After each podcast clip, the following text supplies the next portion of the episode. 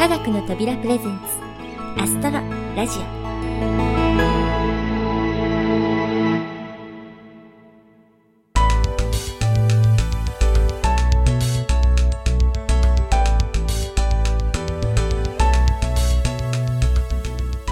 皆さんこんにちは。パーソナリティの土屋あゆ子です。爽やかな陽気の5月も終わってと言いたいところでしたが気温の乱高下は収まりませんでしたね。真夏日を記録したところも多く平年並みの気温の日が肌寒く感じたりして体調を崩された方もいらっしゃったのではないでしょうか。月が変わってこの6月多くの人にとっては鬱陶しい梅雨がいよいよ始まります。とはいえ作物にとっては恵みの雨。ここは気分を切り替えて雨の日を楽しむ工夫を考えたいと思っています。配信サイトでビデオを見たりテレビゲームやソーシャルゲームを楽しむという方法もありますが休みの日は家に閉じこもりっきりというのはちょっといただけませんよね。ここはお気に入りの傘を探したりおしゃれなレインコートを買ったりしてなるべく外出のモチベーションを上げてみてはどうでしょうか。ウキウキ気分で出かける先は星好きとしてはやっぱりプラネタリウムで決まり。ぜひご家族でカップルでもちろんお一人でも大丈夫ですよ。お近くのプラネタリウムへお出かけくださいね。さてあの時の王子くんも無事に終わり。このアストロラジオも残すところあと3回となりました。最終回に向けて何をやろうかということで小林さんといろいろ考えてみました。ゲストをねお迎えしてスペシャルインタビューなども候補に上がりましたがやはり自分たちらしい企画で締めくくりたいよねということで再び星空にマッチする朗読をお届けするということになりました。今回取り上げる作品ですがアストロリーディングライブラリーといえばやはりこの人。宮沢賢治さん作「老いの森とザル森盗人森」です。まずは朗読をお聞きいただく前に宮沢賢治さんとサンテグジュベリさんの共通点などについて小林さんから星空解説に絡めつつお話ししていただこうと思います。それでは小林さんよろしくお願いします。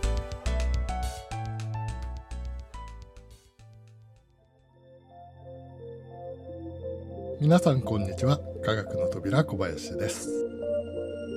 今回の解説コーナーお題は星空とサンテグジュペリと宮沢賢治ということで、えー、土屋さんの前振りを自分で書いたにもかかわらずですねちょっとどうしようかなというレベルなんですけれどもとりあえずは今月の星空からスタートすることにいたしましょう。沖縄地方はすでに梅雨入り。この時期星を見る機会が減ってしまうのもやむを得ないところではあります、えー、でも考え方を変えれば星が見られたらラッキーというわけですから逆に積極的に夜空を眺めるいい機会だと思うといいかもしれませんね。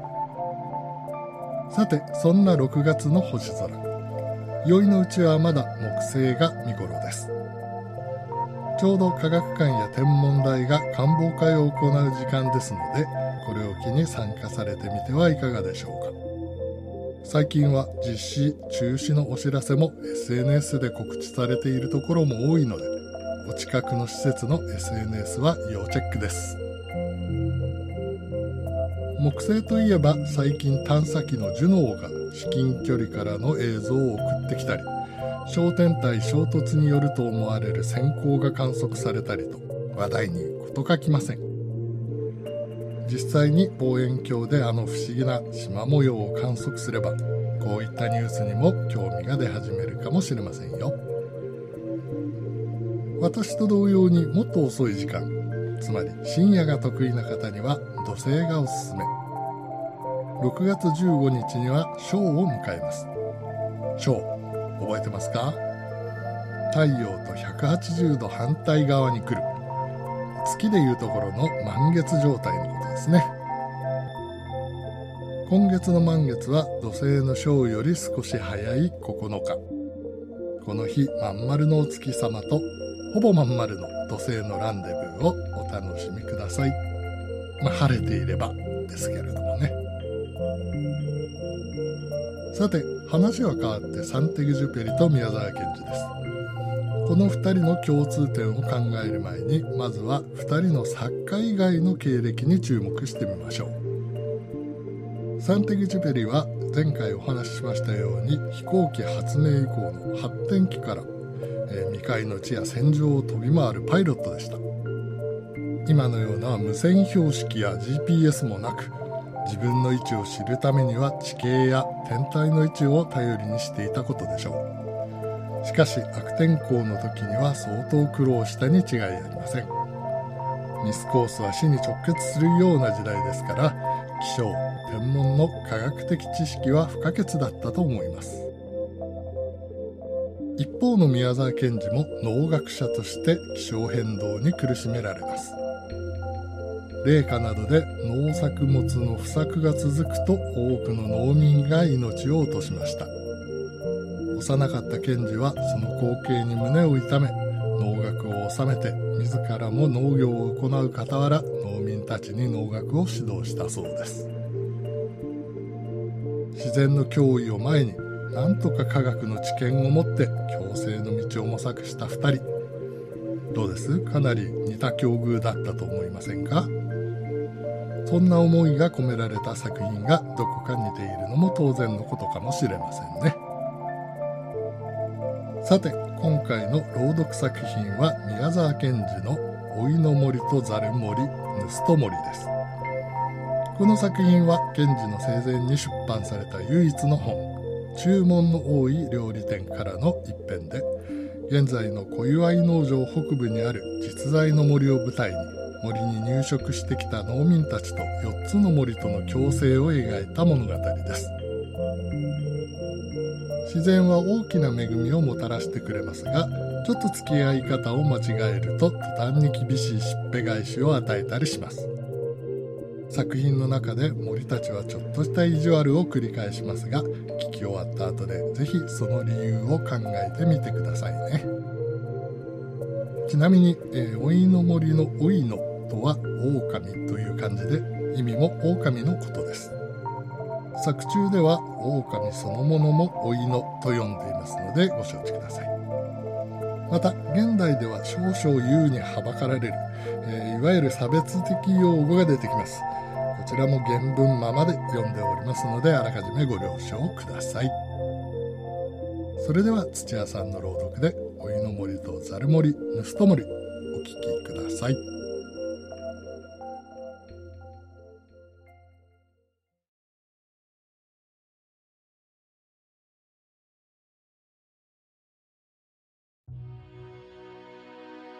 おいの森とざる森盗人森。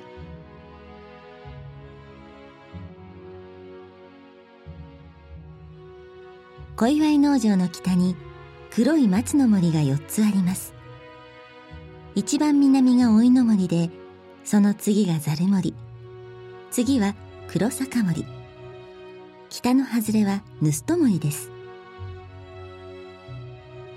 この森がいつ頃どうしてできたのか。どうしてこんな奇体な名前がついたのか。それを一番初めからすっかり知っている者は俺一人だと黒坂森の真ん中の大きな岩がある日威張ってこのお話を私に聞かせました。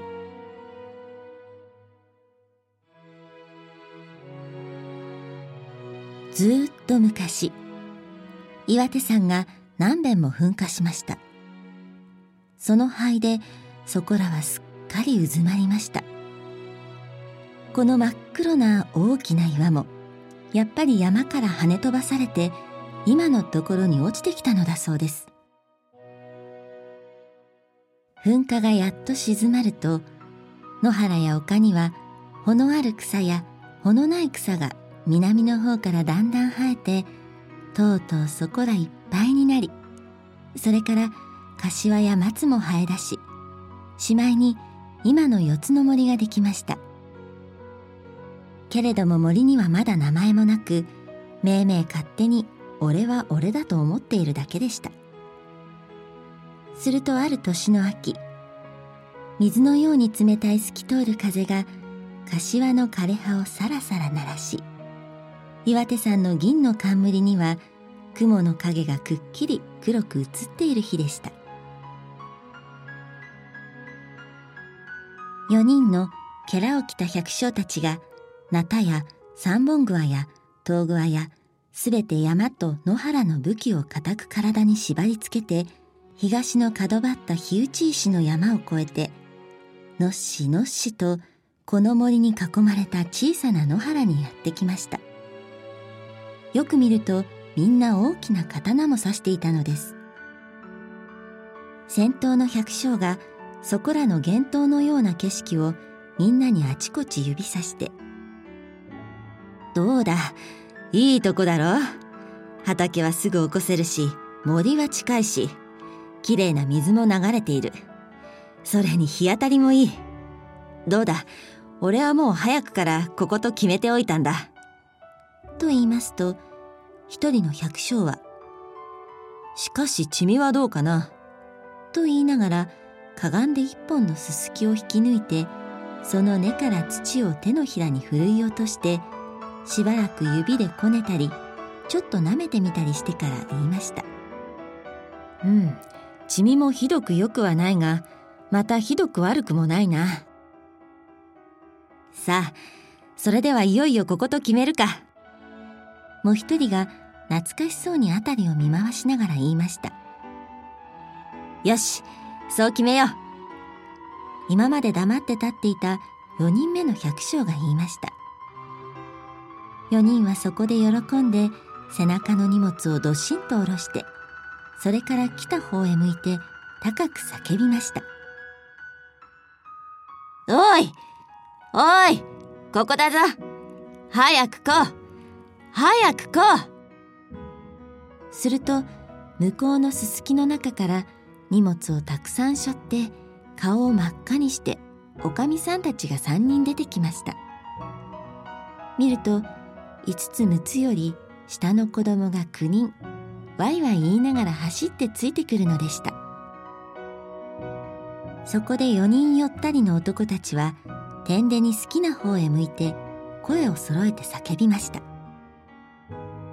ここへ畑起こしてもいいか？いいぞ。森が一斉に答えました。みんなはまた叫びました。ここに家建ててもいいか？よーし。森はいっぺんに答えました。みんなはまた声を揃えて尋ねました。ここで火焚いてもいいか？いいぞ。森はいっぺんに答えました。みんなはまた叫びました。少しキーもらってもいいか？よーし。森は一斉に答えました。男たちは喜んで手を叩きさっきから顔色を変えてしんとしていた女や子供らはにわかにはしゃぎ出して子供らは嬉し紛れに喧嘩をしたり女たちはその子をポカポカ殴ったりしました。その日晩方までにはもう茅をかぶせた小さな丸太の小屋ができていました。子供たちは喜んでその周りを飛んだり跳ねたりしました。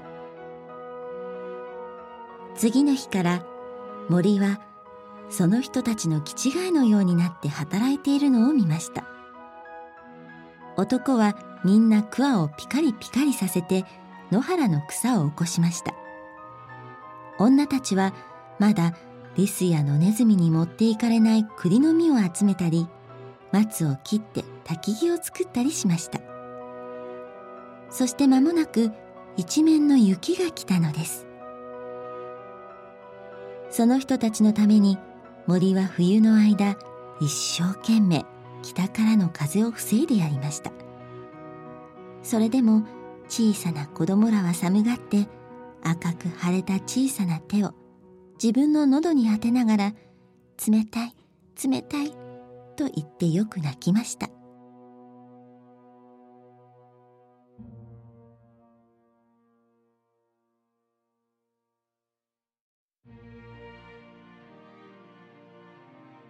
春になって小屋が二つになりました。そしてそばと冷えとがまかれたようでした。そばには白い花が咲き冷えは黒い穂を出しました。その年の秋穀物がとにかく実り新しい畑が増え小屋が三つになった時みんなはあまり嬉しくて大人までが跳ね歩きました。ところが土の固く凍った朝でした。9人の子供らの中の小さな4人がどうしたのか夜の間に見えなくなっていたのです。みんなはまるで気違いのようになってその辺をあちこち探しましたが子供らの影も見えませんでした。そこでみんなは天然に好きな方へ向いて一緒に叫びました。誰か、わらしゃど知らないか？知らない。と森は一斉に答えました。そんだら探しに行くぞ。とみんなはまた叫びました。こう。と森は一斉に答えました。そこでみんなはいろいろの農具を持って、まず一番近いおいの森に行きました。森へ入りますとすぐ湿った冷たい風と口場の匂いとがスッとみんなを襲いました。みんなはどんどん踏み込んでいきました。すると森の奥の方で何かパチパチ音がしました。急いでそっちへ行ってみますと透き通ったバラ色の火がどんどん燃えていておいのが9匹くるくるくるくる火の周りを踊って駆け歩いているのでした。だんだん近くへ行ってみるといなくなった子供らは4人ともその火に向いて焼いた栗や初竹などを食べていました。おいのはみんな歌を歌って夏の周り灯籠のように火の周りを走っていました。大いの森の真ん中で火はドロドロパチパチ。火はドロドロパチパチ。栗はコロコロパチパチ。栗はコロコロパチパチ。みんなはそこで声を揃えて叫びました「おいの殿おいの殿、わらしゃど返してけろ。おいのはみんなびっくりして、いっぺんに歌をやめて口を曲げて、みんなの方を振り向きました。すると火が急に消えて、そこらはにわかに青くしんとなってしまったので、火のそばの子供らはわーっと泣き出しました。おいのはどうしたらいいか困ったというようにしばらくキョロキョロしていましたがとうとうみんな一度に森のもっと奥の方へ逃げていきました。そこでみんなは子供らの手を引いて森を出ようとしました。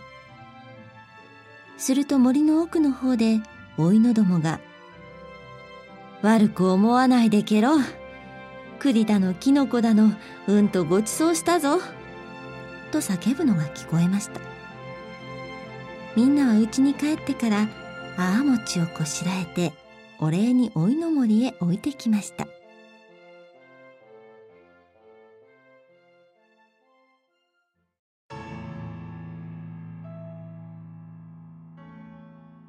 春になりました。そして子供が11人になりました。馬が2匹来ました。畑には草や腐った木の葉が馬の声と一緒に入りましたので泡や冷えは真っ青に伸びました。そして実もよく取れたのです。秋の末のみんなの喜びようと言ったらありませんでした。ところがある霜柱の立った冷たい朝でした。みんなは今年も野原を起こして畑を広げていましたのでその朝も仕事に出ようとして農具を探しますとどこのうちにもナタも三本グアも東グアも一つもありませんでした。みんなは一生懸命そこらを探しましたがどうしても見つかりませんでした。それで仕方なくめいめい好きな方へ向いて一緒に高く叫びました「オラの道具知らないか?」知らないぞ。と森はいっぺんに答えました。探しに行くぞ。とみんなは叫びました。こう。と森は一斉に答えました。みんなは今度は何も持たないでぞろぞろ森の方へ行きました。はじめはまず一番近いおいの森に行きました。するとすぐおいのが9匹出てきてみんな真面目な顔をして手をせわしく振って言いました「ないない決してない。ない。他を探してなかったらもういっぺんおいで」みんなはもっともだと思ってそれから西の方のザル森に行きましたそしてだんだん森の奥へ入っていきますと一本の古い柏の木の下に木の枝で編んだ大きなザルが伏せてありました。こいつはどうも怪しいぞ。ザル森のザルはもっともだが中には何があるかわからない。一つ開けてみよう。と言いながらそれを開けてみますと中には亡くなった農具が9つともちゃんと入っていました。それどころではなく真ん中には金色の目をした顔の真っ赤な山男があぐらをかいて座っていました。そしてみんなを見ると大きな口を開けてバーッと言いました。子供らは叫んで逃げ出そうとしましたが大人はびくともしないで声を揃えて言いました。山男、これからいたずらやめてけろよ。くれぐれ頼むぞ。これからいたずらやめてけろよ。山男は大変恐縮したように頭をかいて立っておりました。みんなは天でに自分の農具を取って森を出て行こうとしました。すると森の中でさっきの山男がおらさま泡餅持ってきてけろよ」と叫んでくるりと向こうを向いて手で頭を隠して森のもっと奥へ走っていきました。みんなはあっはあっはと笑って家へ帰りました。そしてまた泡餅をこしらえておいの森とざる森に持って行って置いてきました。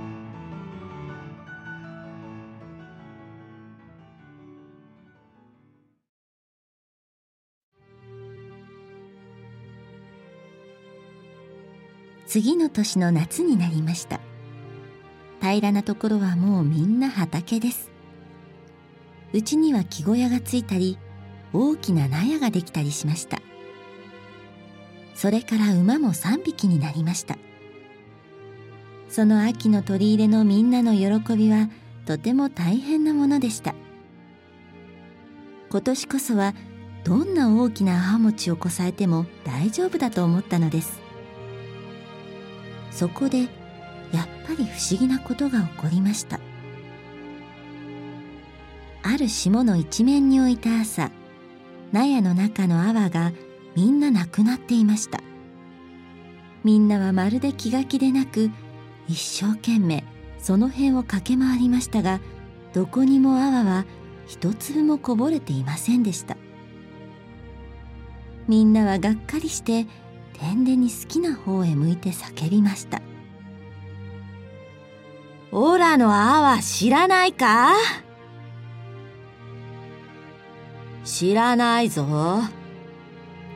森はいっぺんに答えました。探しに行くぞとみんなは叫びました。こう。と森は一斉に答えました。みんなは天でに好きな獲物を持ってまず手近のおいの森に行きました。おいのどもは9匹とももう出て待っていました。そしてみんなを見てふっと笑って言いました。今日も泡餅だ。ここには泡なんかない。ない。決してない。他を探してもなかったらまたここへおいで。みんなはもっともと思ってそこを引き上げて今度はザル森へ行きました。すると赤面の山男はもう森の入り口に出ていてニヤニヤ笑って言いました「泡餅だ泡餅だ。オラはなっても取らないよ。泡を探すならもっと北に行ってみたらよかべ」。そこでみんなはもっともだと思って今度は北の黒坂森すなわちこの話を私に聞かせた森の入り口に来て言いました「泡を返してけろ。泡を返してけろ」黒坂森は形を出さないで声だけで答えました「俺は明け方真っ黒な大きな足が空を北へ飛んでいくのを見た。もう少し北の方へ行ってみろ。そして泡餅のことなどは一言も言わなかったそうです。そして全くその通りだったろうと私も思います。なぜならこの森が私へこの話をした後で私は財布からありっきりの銅貨を七銭出してお礼にやったのでしたがこの森はなかなか受け取りませんでした。このくらい気性がさっぱりとしていますから。さてみんなは黒坂森の言うことがもっともだと思ってもう少し北へ行きました。それこそは松の真っ黒な盗人森でした。ですからみんなも「なからして盗人臭い」と言いながら森へ入っていって「さあ泡返せ。泡返せ」と怒鳴りました。すると森の奥から真っ黒な手の長い大きな大きな男が出てきてまるで避けるような声で言いました「なんだと？俺を盗人だと?」そういうやつはみんな叩き潰してやるぞ。全体何の証拠があるんだ証人がある。証人がある。とみんなは答えました。誰だ？畜生。そんなことを言うやつは誰だ？と、盗人森は吠えました。黒坂森だ。とみんなも負けずに叫びました。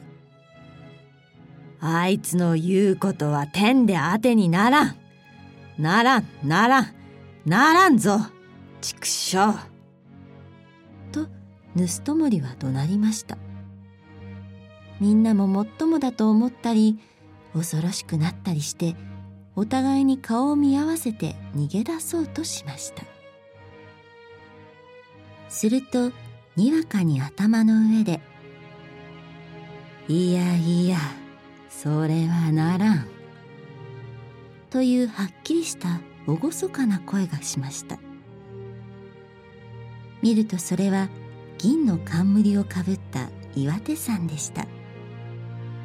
盗人森の黒い男は頭を抱えて地に倒れました。岩手さんは静かに言いました。盗人は確かに盗人森にそういない。俺は明け方東の空の光と西の月の明かりとで確かにそれを見届けた。しかしみんなももう帰ってよかろう。阿波はきっと帰させよう。だから悪く思わんでおけ。一体盗人森は自分でああ餅をこさえてみたくてたまらなかったのだ。それであわも盗んできたのだ。はっはっは。そして岩手山はまた澄まして空を向きました。男はもうその辺に見えませんでした。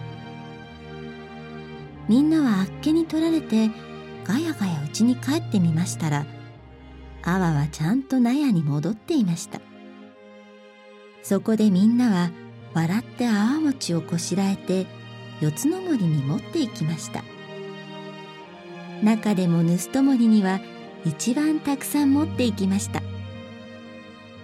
その代わり少し砂が入っていたそうですがそれはどうも仕方なかったことでしょう。てそれから森もすっかりみんなの友達でした。そして毎年冬の初めにはきっと泡餅をもらいました。しかしその泡餅も時節柄ずいぶん小さくなったがこれもどうも仕方がないと黒坂森の真ん中の真っ黒な大きな岩がおしまいに行っていました。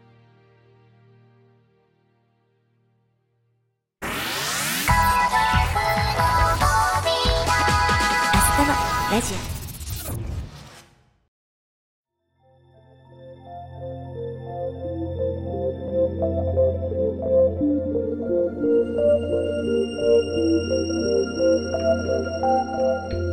はい。おいの森とざる森ぬすと森でした。久しぶりの宮沢賢治さんということもあってちょっと緊張があったかもしれませんがいかがだったでしょうか？賢治さんとテグジュベリさん。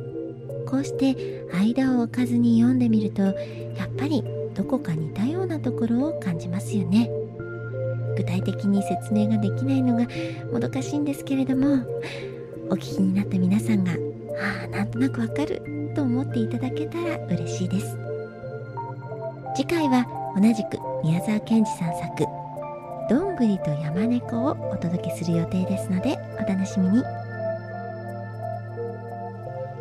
それでは最終回に向けてのプチ振り返り企画エンディングテーマコレクション。